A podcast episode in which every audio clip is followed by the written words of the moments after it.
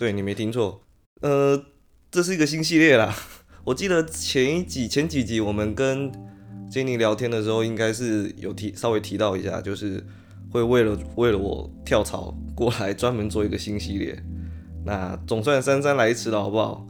得来不易的一个新系列啦。我们也是讨论很久，其实一直想不到说我们可以做什么，或者是金妮想不到说我可以做什么。只能做一些你知道平常自己兴趣所及的东西。那这系列呢，我想目前我们就先定调为盖棺定论，你们觉得怎样？因为我想要介绍一些可能是影星啊，可能是歌星，甚至是球星，或者是一些历史人物，就是一些已故的名人们这样好了。那这一集呢，第一集嘛，就是可能有点做的不好，但是相信我好不好？那个脚本真的是我们千锤百炼出来的东西啊！我刚才看了一下，总共有将近十页。好啦，前言废话有点多，也许用不到。那我们正式进入正题吧。说起奥黛丽·赫本，我想很多人就会想到的是她那双眉毛，对不对？非常灵动、有标志性的浓眉，或者是跟我一样有在关注一些老电影的，就会知道她是百大女星的第三名。那再来肤浅一点的人，就是会想到她那种。呃，很曼妙的身姿啦，然后身穿着黑色礼服，来美美的点上一支烟的都市靓女形象，或者是她那个百变的发型，有时候是盘起来的头发，有时候是短发，然后许许多多的帽子。那对我来讲呢，她是我从谢和弦的歌曲里面听到的传说中的美女，最后变成我的桌布跟手机的荧幕保护程式。那说到赫本的生平呢，在一九二九年的时候，她在比利时的布鲁塞尔出生。他的全名是 Audrey Kathleen Herben Luston，他的父亲是英国的银行家，拥有四分之三的奥地利血统。母亲呢是荷兰男爵，身兼当时还是荷兰殖民地的苏利兰总督的女儿，并且他们家的爵位是可以世袭的哦。祖上更可以追溯到英国皇室。这么一个家世显赫、家底丰厚的家庭，奥黛丽·赫本应该有一个优渥的童年。可是事实上，小赫本在一九三五年的时候，父母在他六岁时便离异了。那母亲后来离开了家，小赫本也在那一年于英国入学。可是他只就读了三年的寄宿学校，便离开了他的父亲，到了他母亲的娘家，也就是荷兰。那在母亲的悉心栽培之下呢，小赫本开始学习了芭蕾舞，在荷兰东部的城市，一个叫做阿纳姆的音乐学院，成为了地方小有名气的明星学生。可当时的世界格局动荡，记得吗？现在是一九三八年到一九三九年之间，所以小赫本在一九三九年的上学期间呢，发生了二战。隔年呢，宣称中立的荷兰被当时的纳粹德国所占领，赫本的舅舅也参与了反抗行动，并且遭到了处决。而赫本与母亲以及外公离开了阿纳姆，生活在偏僻的小农村。也大约是那时十一二岁的小赫本，他为了荷兰的抗争，开始了一些活动表演。呃，去筹措一些资金。转眼间呢，时间来到了一九四五年，长达六年的二战终于结束了。赫本与母亲搬到了阿姆斯特丹，当时世界才刚从残酷的战争中喘口气，赫本一家也没落到母亲必须靠着帮有钱人帮佣下厨来维持家计。但即便环境困苦，赫本的母亲呢，她依旧能让她在优秀的师资培育下学习芭蕾舞。然而，一直到一九四八年。已经十九岁的赫本才有幸参演到他人生中第一部的电影《荷兰七课》（Dutch in Seven Lessons）。但这时呢，拍电影的梦想还没有在他心中萌芽。一心向着舞蹈的赫本仍依旧坚持着芭蕾舞的训练，并且到该年年末搬到了伦敦，进入了舞蹈家玛丽兰伯特创立的知名舞蹈学院。而期间为了维持生计及学费，赫本不得不靠着当模特儿半工半读。可尽管赫本很努力，也很有天赋，学校方面人就认为赫本的身高以及暂时因为缺乏营养而导致的后遗症，认定她不再适合跳芭蕾舞。在芭蕾领域被宣告出局之后，年轻的赫本并没有丧志太久，反而决心把余下的心力集中在了演艺事业当中。赫本开始在许多的音乐剧中参与演出，渐渐的也成了圈子里面小有名气的女演员。直到赫本参演的歌舞剧《Sauce p i q u a n 虽然不是多么热门的大剧啦，却引发了电视导演的注意，并将他引荐到了 BBC，以正式的演员身份参与到日间剧场《The Silent Village》，并且于1951年陆续的在电影《野燕麦》、然后《少少妇轶事》、《天堂笑语》以及《拉凡德山的暴徒》等参与一些小角色。啊，直到他在电影《双书宴》的试镜当中，因为深厚的舞蹈舞蹈功底以及精湛的舞姿，成功脱颖而出啊，这也是他人生中第一次担纲主要的重要配角。随后呢，他在《蒙特卡罗宝贝》，虽然赫本在剧本当中只是一个不起眼的小角色，但巧合的是，拍摄过程中呢，百老汇音乐剧《Gigi》的原著小说正好也住在剧组下榻的饭店。他一眼就相中了赫本，并推荐他参演 Gigi 的音乐剧。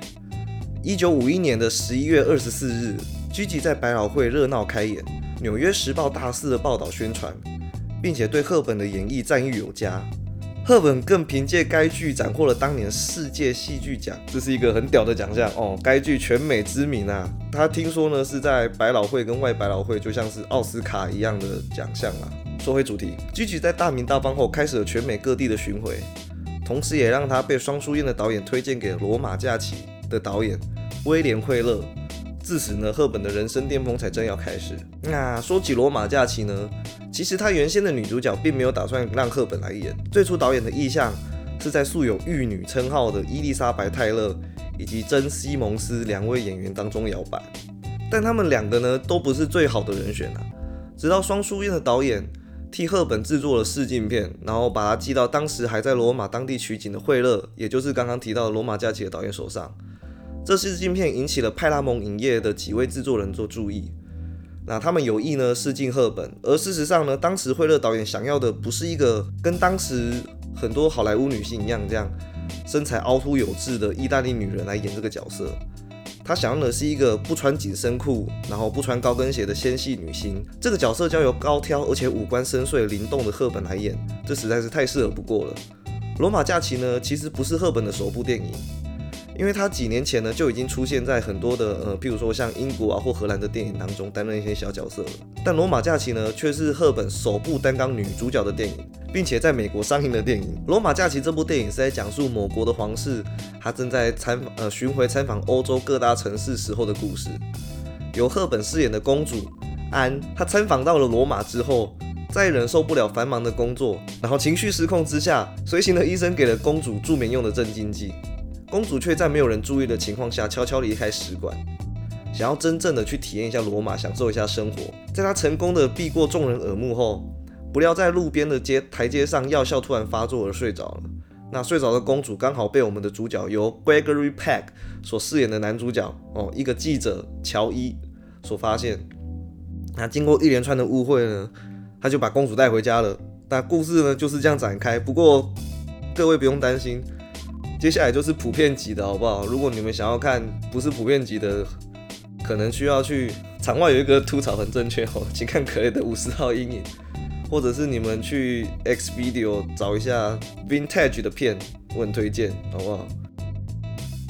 那就只是单纯的回家了。那说回这部老电影，这部老电影呢，小七我在呃大概一两年前吧，就当时我很哈黑白电影的时候，很有兴趣的时候，我去找来找来看过。事实上呢，它故事的梗概我 基本上也忘得差不多了啦。可是我对里面有一些片段其实还蛮印象深刻的，就像是刚开场的时候，他面对多国的皇室，然后一边用呃各国的语言打招呼，一边偷偷的在裙摆底下把鞋子脱掉，因为他站太久了嘛。然后脱掉，一边脱，然后一边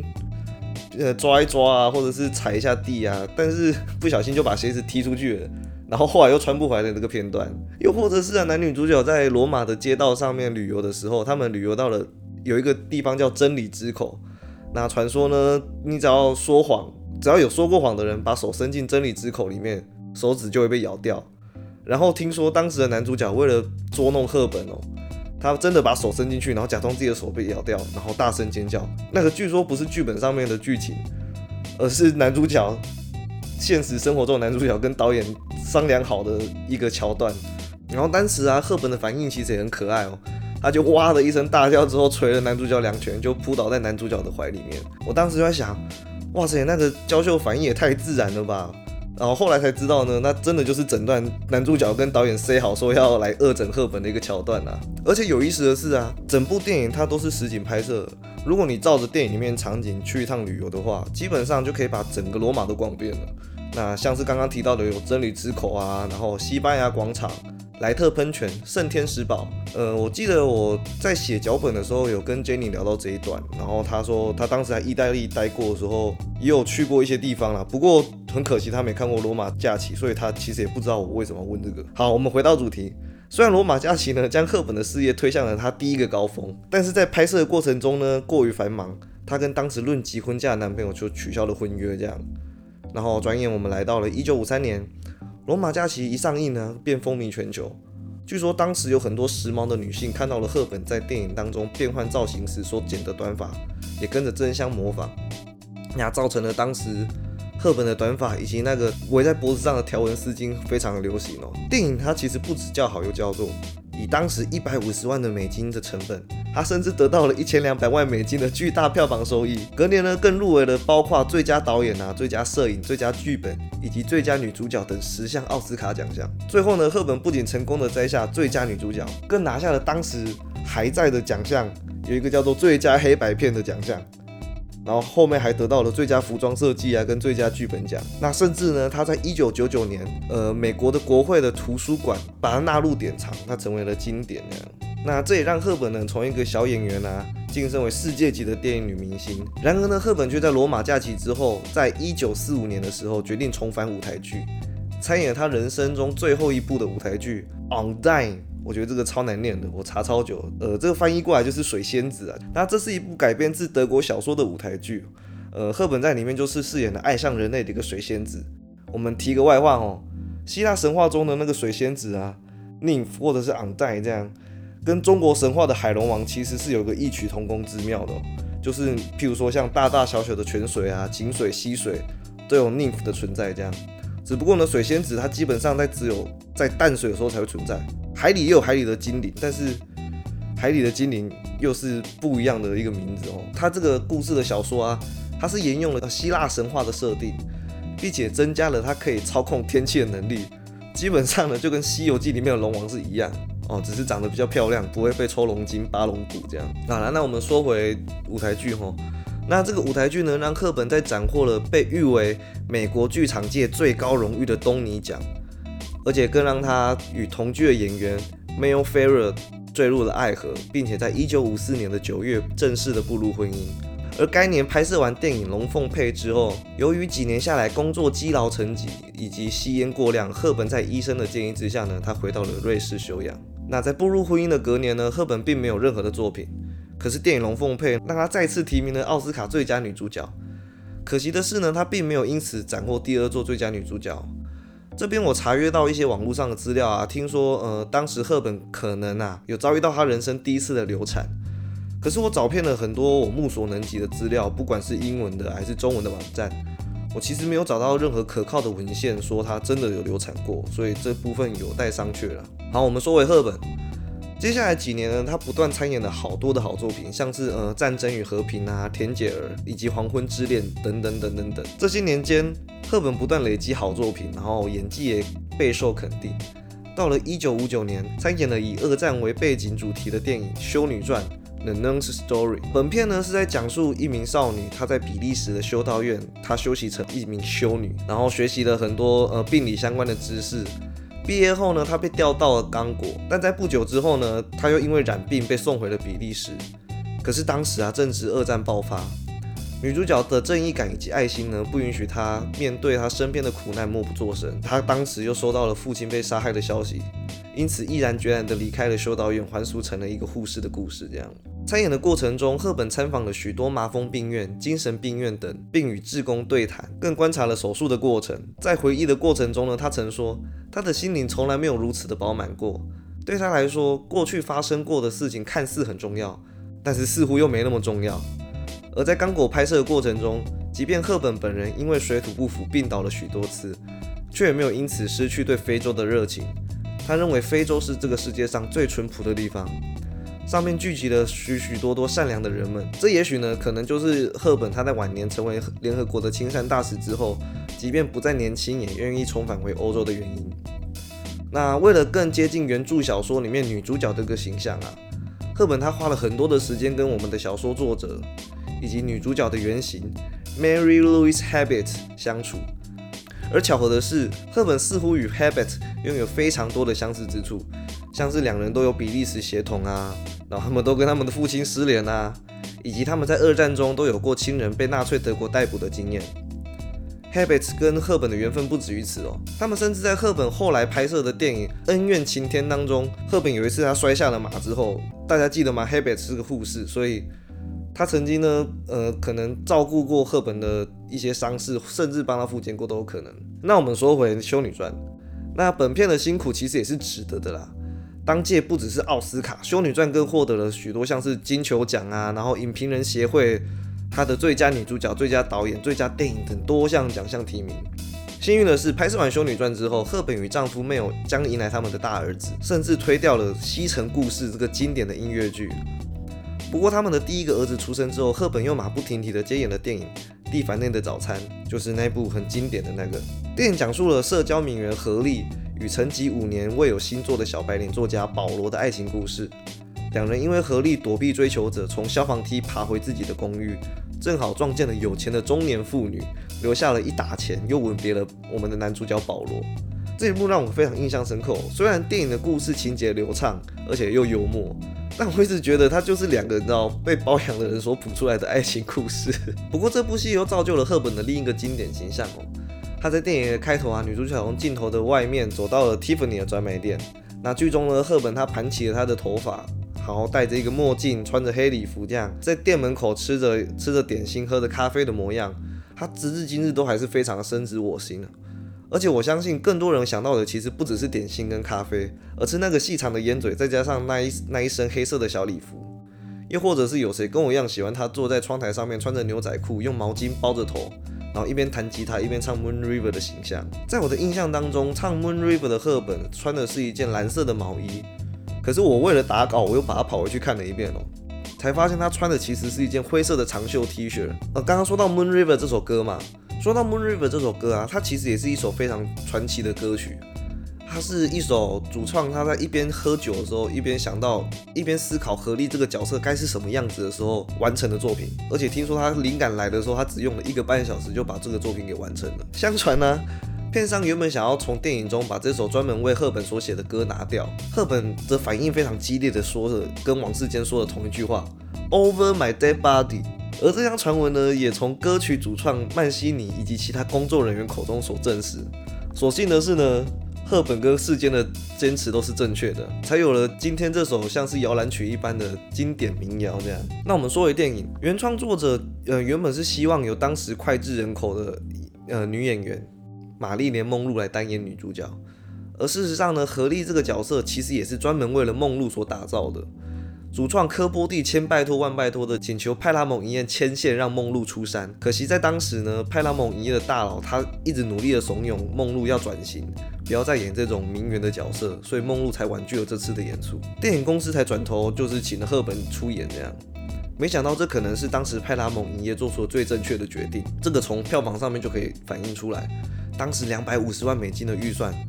却收获了一千四百万美金的巨大成功哦！这部电影这几年其实也有多多少少被讨论一下。那有人认为呢，国籍先生的 Mr. Unioshi 他呈现方式呢，他冒犯了部分的亚洲人，因为国吉先生这个角色是有一个白人的喜剧演员 Mickey Rooney 饰演的。呃，你看嘛，你想想看嘛，一名白人演员扮演一个小气、暴躁、牙齿不整齐的亚洲房东，他不免有一些丑化亚洲人的嫌疑啊。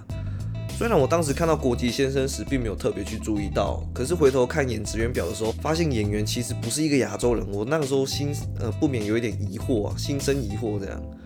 不知道导演他其实有意的还是无意的。毕竟种族议题他在五六十年代他并不是那么的敏感。别忘了，美国他到了一九六零年才结束了种族隔离政策。诶，如果说这种选角他是无心的，其实我也可以理解，你知道，毕竟。他们当初只是想要选一个好笑的人，并不是想要选一个正确的演员，并且制片人查理谢波德，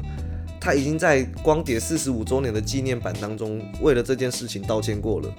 导演也在日后的访问中表示过后悔，如果时光可以倒流的话，他其实不会这样子选角。总的来说呢，近年呃近几年的种族意识抬头啊，这类的事件才让人们开始又慢慢的关注到。但在当时那个年代看来，他其实并不是一个。不一定是一个不好的事情。我觉得呢，这呃，这整个事件就像是浪方烂番茄网烂番茄网站上面所说的哦，他对蒂凡尼早餐的评价是这样的：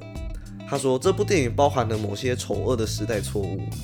但导演也正值他最好笑的时期，奥黛丽·赫本也更为了这个电影天才。自《蒂凡尼的早餐》之后呢，赫本又陆续参演了几部作品，如讲述与另一名女主角被诬陷为女同性恋而生活受到指责跟困扰的双书燕啊，或者是呢因为饰演丈夫生前贪污遭到谋杀，最后被卷入谜团的迷中迷，以及喜剧《巴黎假期》，她在里面饰演了一个作家助手，然后跟作家谈恋爱的一个。恋爱小品这样，那虽然有着众多高评价的作品，可是始终比不过呢。一九六四年的《窈窕淑女》深植人心。那电影呢，《窈窕淑女》的故事开始是一名语言学家教授与一名上校打赌，看他是否能把出生自社会底层、言行粗鲁且卫生习惯不佳的女主角，也就是我们赫本饰演的女主角伊丽莎，把她改造成一个举止端庄、仪态端正，从口音到行为。都不会让人怀疑她是出生自顶流上层的窈窕淑女。那过程中呢，两人逐渐相爱的故事，这样虽然这故事听起来呢剧情俗套又狗血，但其实剧中有许多口音转换的桥段，其中最有意思的一句撂口令：“The rain in Spain stays mainly in the plain。”那这句话其实也没什么意思啊，就跟和尚端汤上塔一样，其实就是一个绕口令。那这句话呢，是为了让女主角正音的一个文字游戏啊，却因为有着旋律跟节奏的练习，最后成了整篇故事的那个转捩点。电影中，赫本在不是自己母语的英语里面，要求从一个伦敦佬转化成社会精英人士的口音，这种不亚于你知道一人分饰两角的演技，算受到了一定程度上面的肯定，却没能如愿的收获当年的最佳女主角头衔。原因呢，就是因为赫本她在唱歌的部分是有一个声音演员幕后代唱的。所以导致他根本没有资格入围这次奥斯卡。不过电影一上映，口碑又爆棚了，叫好又叫座，并且获得了一九六五年第三十七届的奥斯卡，有总共有十二项的提名哦，更夺下了当中最佳导演、最佳影片、最佳男主角、最佳剧本改编、最佳配乐等八项大奖。那我个人认为呢，《窈窕淑女》是继《罗马假期》以及《蒂凡内早餐》之后最适合赫本演的电影，因为赫本她精通多国语言嘛。他有过人的语言天赋，这也让他可以驾驭各种的口音。其实小时候环境从优渥到经历战争，必须靠呢母亲给人家帮佣啊，而且自己还要半工半读这样困难的环境，这让赫本几乎可以饰演各种社会中不同阶层的职业角色。赫本人生经历了从需要母亲接济才能过生活的剧场小演员，到轰动欧美影坛的大明星。他这样的人生轨迹啊，跟《窈窕淑女》当中女主角从吃不饱穿不暖，需要靠卖花为生的卖花女。到随时有舒服的床可以吃到巧克力的这样社社交名媛来讲，他可以说是不谋而合哦。那时间到了一九六六年，《偷龙转凤》以及一九六七年的《丽人行》，虽然都有奖项提名，可是口碑却平平这样。直到同年的《盲女惊魂》，赫本在片中饰演了阴错阳差之下不小心将藏有毒品的玩偶带回家中。不料遭到两名歹徒跟踪，并与之斗智斗勇，紧张刺激的犯罪电影。这个这这部电影呢，让赫本得到了第五次的奥斯卡提名，但这也是他人生最后一次被奥斯卡提名。故事中的艰困其实并不算什么，因为他在拍摄《盲女惊魂记》的过程当中啊，最让赫本感到痛苦的是，他已经到了瓦解边缘的婚姻。在巨大的工作压力之下，赫本不仅作为一名演员，他更是制片人的妻子。哎，没错哈，当时《盲女惊魂》的制片呢。正是由赫本的丈夫 Mel Ferrer 他他担任的。在这种婚姻以及工作的双重压力之下，据说当时赫本因为压力过大，体重掉了整整十五磅，呃，也就是大概呃六七公斤左右吧。但赫本依然很敬业，而且又漂亮的完成当时所有的拍摄工作。在同剧的演员以及导演 Terence Young 的鼓励之下呢。赫本的演技，他又到了另一个巅峰。当时给赫本的评价是，在演绎如此艰难的角色之下，还能让恐惧、焦虑以及正常的情绪中快速切换，这足以见识到赫本演技的殷实。隔年呢，赫本终于结束了与 Mel 长达十四年的婚姻。两人自结婚起呢，便不断的传闻中，Mel 其实对赫本有一种莫名其妙、强烈的控制欲。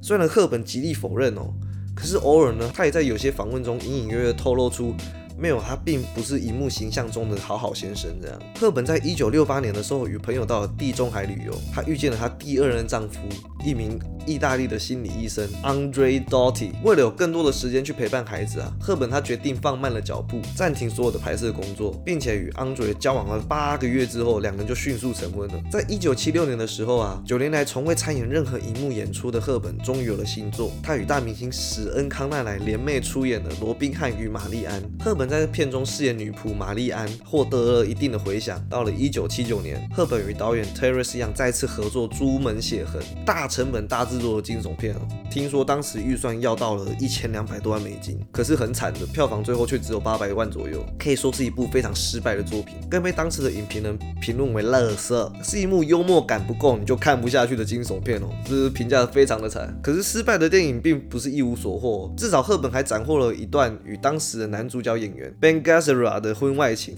事实上，赫本与 Andre 的婚姻，她其实并不美满。两人十三年的婚姻当中啊，她的丈夫多次被发现与多名女性出轨，而且我们独立自主的新女性赫本，她其实也没有吊死在同一棵树上，她默默承受，并不是她的作风。为什么要这样讲呢？这就要讲到一九八零年，赫本呢遇到了她人生当中最后的伴侣